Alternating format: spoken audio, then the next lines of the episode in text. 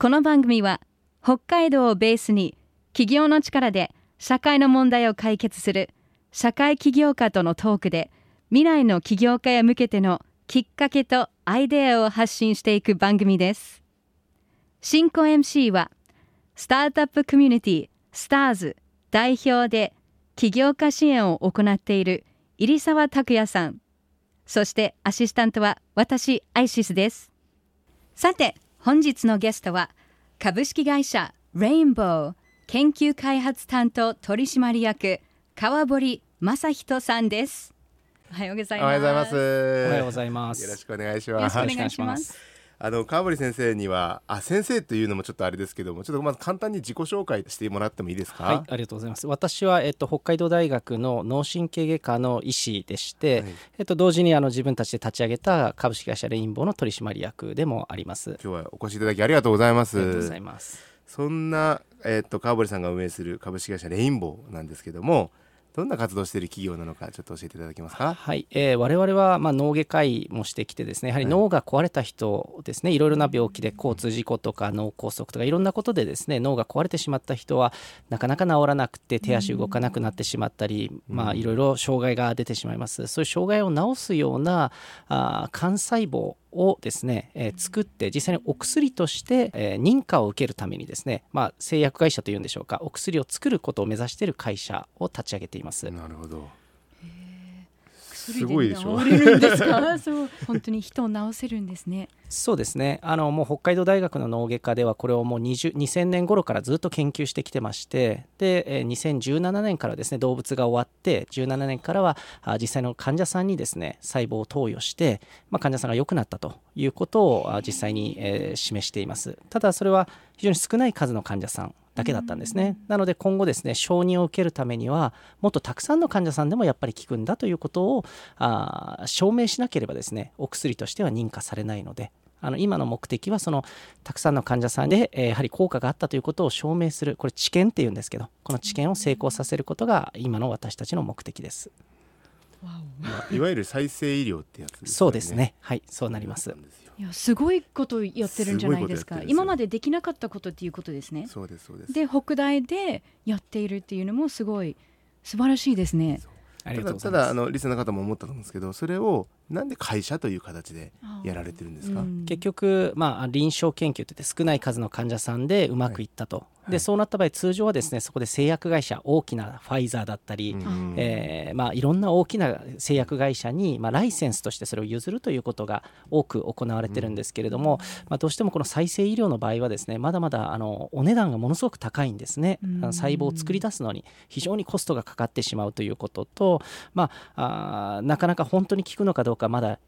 予想がつかないということでなかなか製薬会社もですねあのじゃあじゃああとは私たちがっていう形にはなりにくい部分なんですね。なので私たちとしてはこれ効果あると判断したのででは自分たちでその次の大規模な治験をやってそれで効果があるということを証明すればですねそこから先いろんな製薬会社とタイアップしたりして実際に、うん。えー患者さんが保険健康保険を使って、うん。えー治療を受けれるようにする、えーいわゆる保険認可されたお薬に、えーたどり着けるんじゃないかなと思いました。ですからやはり成功率の低さですね幹細胞自体本当に効くのかどうかの成功率の低さとこの莫大なコストをですね、えーコストを下げて成功率を上げる効果を上げるということを、えー目指さないとなかなか本当に患者さんには届かないと思っています。うん。結構の人数が必要ですかその場合は？そうですね。最終的には本当に何百人と何百人の人には細胞を入れて何百人の人には細胞を入れないでそれで入れなかった人は効かなかったけど入れた人は効いたっていうですね、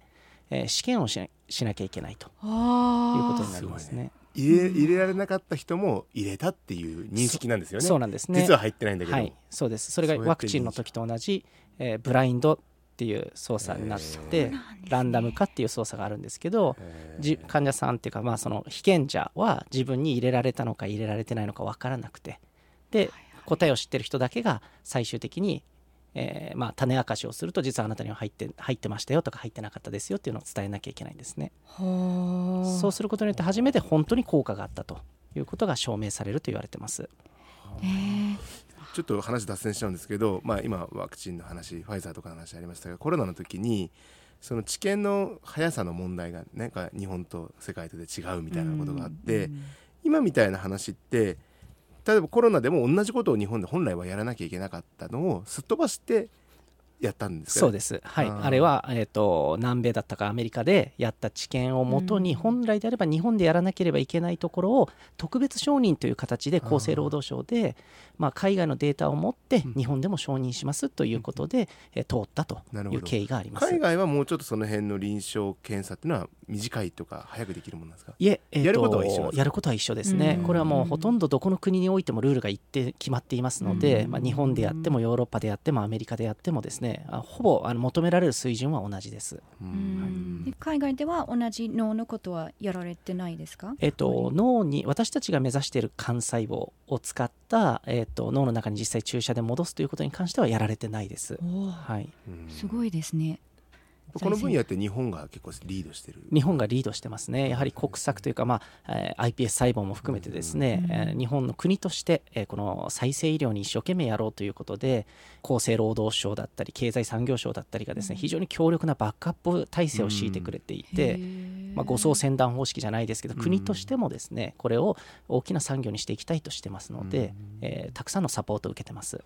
その知見は例えば海外の患者さんにやるってことも可能なんですか？可能だと思います。うん。はい。それ日本に来てもらわなきゃいけないんです？あそうですね。あのゆくゆくは多施設試験というのが必要になってきてて、うん。まあ、次は北大だけでやるんですけど、はいはい。北大だけじゃなくて日本のいろんなところの施設でやらなきゃいけなくて、今度したら海外も入れてやらなきゃいけなくてっていうことで、うん。どんどん規模が大きくなるにつれて、なるほど。あのは参加する施設が増えてきます。うーん。へー。でもそこまでいけるっていうことですねどんどん次のステップに。そうですね。それがはい。延べ何年ぐらいになるんですか、え一応2029年の承認を目指してますので、29年ということはあと7年、7年、うんうん。その間に今おっしゃったようなことをそうですね、フェーズっていう感じですか？2という、まあ、中規模の試験をやって、中規模の結果からフェーズ3に移行して、大規模な試験に行って、えー承認を目指すという形になります。もうどうですか？いけそうですか？いやーこればっかりは、まあ、効果がなければ意味がないので、ははい。いまあ、我々はきっとあると思ってますけど、うん。ただ、えー実際に統計学的にはですねこのフェーズ私、フェーズ1っていってその少人数がうまくいった試験が実際にお薬になる確率は15%だと言われてます。低いですね。ですから、まあ、私たちの同じようなこのフェーズ1がうまくいったよっていう人で実際にお薬になる人は8お薬に1つ、ああそういうことですね。はい、ですから15だあの絶対に勝てる試合では必ずしもないんだけどうん。だけどそうやって8人に1つが10年後の医療を作るとうん。いうことですね。はい。はあ。でも先生がそれをこうやろうとした時にまあいきなり会社作ろうってやっぱ思われたんですか？なんかそういうきっかけがあったんですか、いえ、えーとまあ、いろんな製薬会社と会って、でまあ、ぜひこういう私たちの技術があるので、これをまあ実用化してほしいと、実際にまあ実用化というのは結局、次の知見、臨床研究に進んでほしいと、何十億、何百億というお金をかけて、臨床研究に進んでほしいといったときに、やはり多くの企業はさっき言った成功率の低さですね。うん。成功できるのっていうことと一人一人の単価がものすごくかかってしまうよねと、ん。利益として十分にこれが回っていけるのっていうことをたくさん、あまあ、言われてですねなかなかうまくいかなかったと。でであればですねもうここはもう自分たちで会社を起こして少なくともまあゴールのそのお薬として承認っていうのは全くまたものすごく大きなハードルなんですけどその前の臨床研究までは自分たちでいけるんじゃないかとうん。いうことで、えー会社を起こしてですね勝負してみようよということで起こしたという経緯があります。その時はどういうメンバーもう先生一人でやってわけじゃないですね多分ね。私とその当時の、えっとまあ、メンターであり今もメンターなんですけど、えっと、北大病院の教授になられた七戸先生とあと今北海道大学の、えっと、総長ですね学長になられたホーキン先生とあと、えー富山大学の教授になられた黒田先生と最初はこの4人でですねみんなでお金持ち寄って会社を起こしてみようとすごい。いうことで始めました。すごい、そういう先生方っていいるんですか？結構。そうですね、あのやはり研究は実用化してこそ、い特に医学研究っていうのはうん、ゴールが明確なんですね、こうこういう患者さんを治したいというゴールが明確にあるので、で今、自分たちが進もうとしたときに、まあ会社を起こすという道が一番最短距離でゴールに行けると判断した場合には、あの結構そういうことされてる方、今は多くいらっしゃいます。お医者さん、医師が会社を起業するっていうのも最近は結構多くなってきてるというふうに感じますね。うんはい。でもその企業運営とやっぱり医師医師の仕事って全く違うじゃないですか、はい。なんか苦労したこととかなんかありませんか？そうですね。あのやっぱりファイナンシャルお金にまつわるところはうん。私たちやっぱり知識が全くないので、はい。まあ、ご縁をいただいて今回、まあ、高橋雄一さんという方にですね、公認会計士の方が、あ代表取締役をやってもいいよと言ってくださったので、その方にそのファイナンスの部分はかなりお願いしています。うん。はい、なので、まあ、技術だったり、まあ、患者のことだったりそういう、えーテクニカルな部分は我々が担当し、ファイナンスの部分は高橋さんが担当してくれてるので、うん。まあ、それがあの二人三脚というか両輪で進んでいるのが良いかなというふうに思います。なんかこう挫折しそうになったことがないですか今？いきなりこんなそうなんですよね。あの思ったよりなんかうまくいってるなと順いうことで、あのはい。ありがたいことだなと思います。あのみんな助けてくれてるなと思うんですよね。う。ん。あの経済産業省、北海道経済産業局もそうですし、うん。北海道大学もそうですし、いろんな人がですね、あ川堀先生こんなのあるよ、こんなのあるよとかっていう感じで、いろんなチャンスをですね、それこそイエサさんもそうですけど、うん。来てくれて話を聞いて、まあ良いアドバイスをくれたり、みんなこんなに助けてくれるんだなとん。いうことですね。いやっぱ期待が大きいからでしょうね。それはい、それが今回こうやって実際起業してよかったことうんですね、あのうん声を上げてこう自分たちが目指していることを成し遂げたいって言った時にあの直接その人たちの利益につながらないんじゃないだろうかという人たちも非常に親身になってですねサポートしてくれてるとうん。いうことにあのあ北海道も捨てたものではないなというか あのへー。みんなみんなあったかいなというふうに感じています。Stars Social Change 今日は株式会社レインボー研究開発担当取締役川堀正人さんをお招きしています。ここからは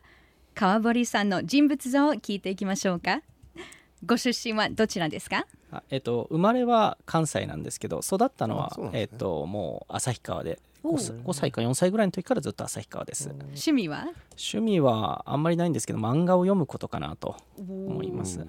最近気に入りはありますか？いやもう何でも読むので何でも好きなんですけど何ですかね、えーいや僕バスケットしてたのでまあまあスラムダンクはやっぱり定番としてやっぱり大事かなと思っています。いやー、はい。楽しいですよね、はい。医療系ドラマあの漫画とかも見るんですか？あ医療系あいや確かにあんまり見ないですかね。確かに言われてみたらそうですね。今回のストーリーを 漫画家にねいつか漫画になるかもしれないですね。いいですね。